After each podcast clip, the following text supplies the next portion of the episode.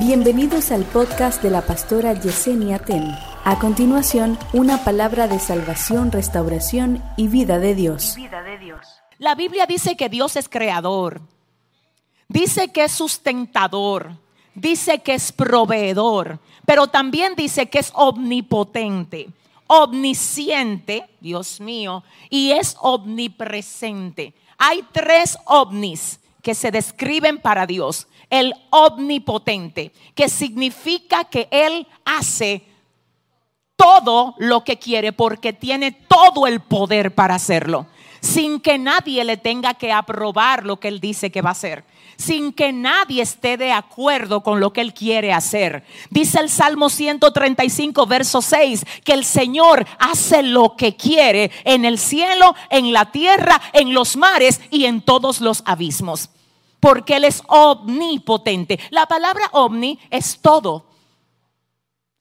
Todo lo puede, omnipotente, todopoderoso. Él es así. Cuando Él dice que va a hacer algo contigo, Él puede hacer exactamente lo que dijo. Y lo va a hacer en su tiempo. No en el mío, no en el tuyo, en el de Él. Pero si no lo ha hecho, no es porque no puede. Es porque si lo hace ahora, a ti no te conviene. No es porque no te lo va a dar, es porque te está preparando para lo que te va a dar. No es porque el diablo se va a salir con la suya, no. Es porque cuando el testimonio tuyo tú lo vayas a dar, los cimientos del infierno van a tener que temblar. Porque Él todo lo puede. Diga conmigo, todo lo puede. Pero además me dice la palabra que es omnisapiente. Ay, que todo lo sabe. Es decir, que él sabía cómo se sentía Lea al ser subestimada, menospreciada por su esposo. Pero también dice que él es omnipresente que está en todo lugar. Entonces, oiga, qué interesante. El que está en todo lugar sabe todo. Y el que sabe todo y está en todo lugar, lo puede resolver todo. Y a ese Dios, a ese Dios es que usted le sirve. Yo quisiera que ahora mismo todo el que está conectado y todo el que está aquí, todo el que oiga este mensaje más adelante, sepa algo. Quiero hablar al mundo entero ahora mismo. Y voy a soltar esta palabra porque yo necesito que tú recibas esto como que viene de parte de Dios para ti. No dejes que el enemigo te engañe haciéndote creer que Dios se ha olvidado de ti. No es así. No dejes que el enemigo te engañe haciéndote creer que tu problema no tiene solución porque no es así. Lo que Dios no ha resuelto ahora es porque lo está usando para cambiarte a ti. Es porque lo está usando para hacer algo contigo que cuando lo haga Dios, tú te vas a convertir en un testimonio vivo. Ahora mismo hay gente que para muchos son normales, pero cuando vean lo que Dios, aleluya, va a hacer contigo, te van a tener que llamar el testimonio vivo. Así que dile al que te queda al lado, yo soy un testimonio, dile. Prepárate para lo que Dios va a hacer contigo, iglesia. Dale fuerte el aplauso al Señor. Ay Dios. Y vio Dios que Lea era menospreciada. Dios la vio y decíamos en la mañana de hoy que a Lea la habían visto muchas personas porque es fácil notar cuando un esposo no trata con, con cariño a su esposa. Uno se da cuenta. No es que uno quiere que fijarse ni nada, pero uno se da cuenta. Eso se nota cuando hay amor en una pareja, es que se ve. Entonces, como Jacob menospreciaba a Lea, yo estoy segura que mucha gente ya lo sabía y mucha gente había visto a Lea siendo menospreciada, pero ¿qué importó que el hombre la viera si no le podía resolver? Entonces es triste ver cómo a veces tú quieres que te vea gente que no te va a resolver. Y tú le cuentas lo tuyo a gente que no tiene poder para resolverte. My God. Decíamos, en la mañana decíamos que lo que nos pasa a nosotros a veces es que tenemos un espíritu de conmiseración, de que me cojan pena, Tú quieres que todo el mundo sepa lo que tú haces hasta a favor de los demás para que sepan que el bueno eres tú. Pero Dios te ve y sabe. Dios sabe todo lo que tú haces y déjame decirte que hay más bendición para ti cuando tú no hablas lo que haces. Cuando tú no hablas lo que haces, que cuando tú le vives diciendo a todo el mundo lo bueno que tú eres o lo buena que eres, mientras que el otro te maltrata tanto, si nos calláramos más y dejáramos que Dios pelee por nosotros, la historia fuera otra. Si usted lo cree, diga conmigo amén ahora mismo. Entonces, ¿qué pasa? Tú no necesitas que el hombre tenga pena de ti ni que te cojan lástima. Tú necesitas que Dios te vea. Y lo que tú necesitas, ya Dios lo hizo porque Él te ve. Dios te ve.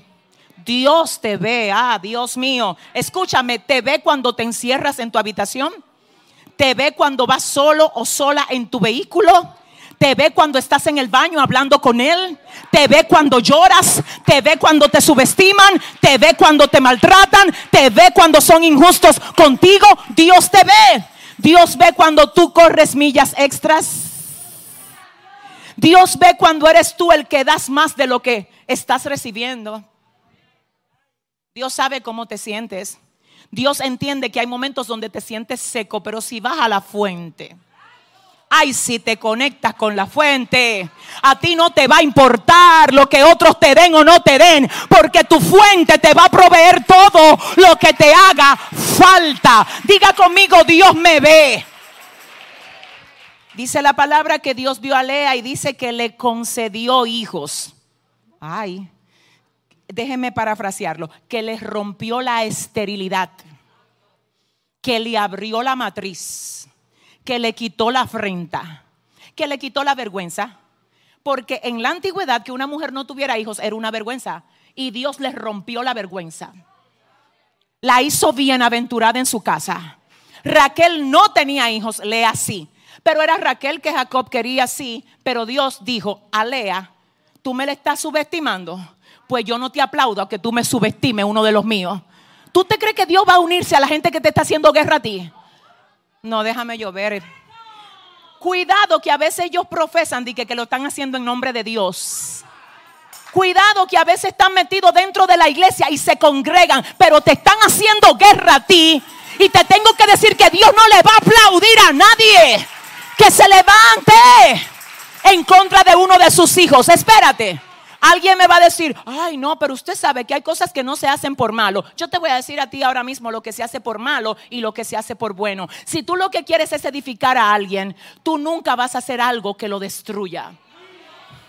Si tú lo que quieres es sumarle a la vida de alguien, tú no le vas a hacer un mal. De hecho, tú sabes que los halagos se dan en público, pero que las correcciones se dan en privado. Tú no lo vas a exponer, tú no vas a hablar de ella, no vas a hablar de él para que todo el mundo sepa su debilidad. Tú lo vas a levantar si se cae. Tú lo vas a ayudar si necesita tu ayuda.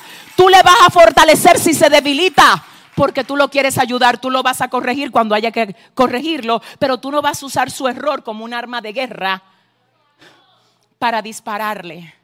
Entonces yo te tengo que decir que Dios no se puso contento con esto. Y Dios dijo, espérate Jacob, tú eres todo lo patriarca que tú quieras ser.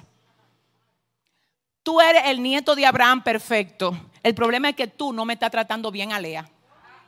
Ay, espérate, que Dios pelea por lo de él. Tú sabes que una vez dice la Biblia, bueno, yo lo dije en el discipulado del lunes, que Jacob se fue de la casa de Labán y Labán le cayó atrás a Jacob. Y Jacob, oiga bien, iba adelante y Dios le habla a Labán y le dice, ten cuidado como tú me le hablas a Jacob. No me le hable bruscamente a Jacob. Ay, Dios mío. O sea, espérate, déjame darte un dato. Hay cosas que Dios le ha hecho por ti, que la gente que Dios le ha salido al encuentro por causa de ti, no te han dado el testimonio. Dame un segundo ellos no te han dicho que la razón por la que bajaron la guerra que te tenían es porque Dios le dijo, cuidado, cuidado, cuidado. Yo siento a Dios aquí. Yo sé, tú sabes que hay gente que en otro tiempo te atacaba muchísimo y ahora como que bajaron. Ellos no te lo van a dar el testimonio, pero Dios te defiende. Dios te defiende. Dios te defiende. Y cuando tú le cedes tu defensa a Dios, Dios se lo coge en serio.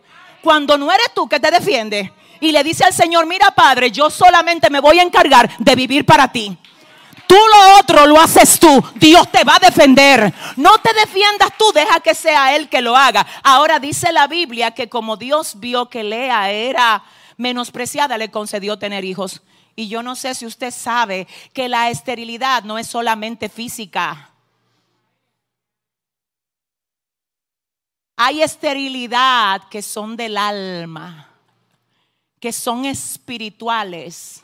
Hay gente que tiene hijos físicos, pero está estéril en términos espirituales.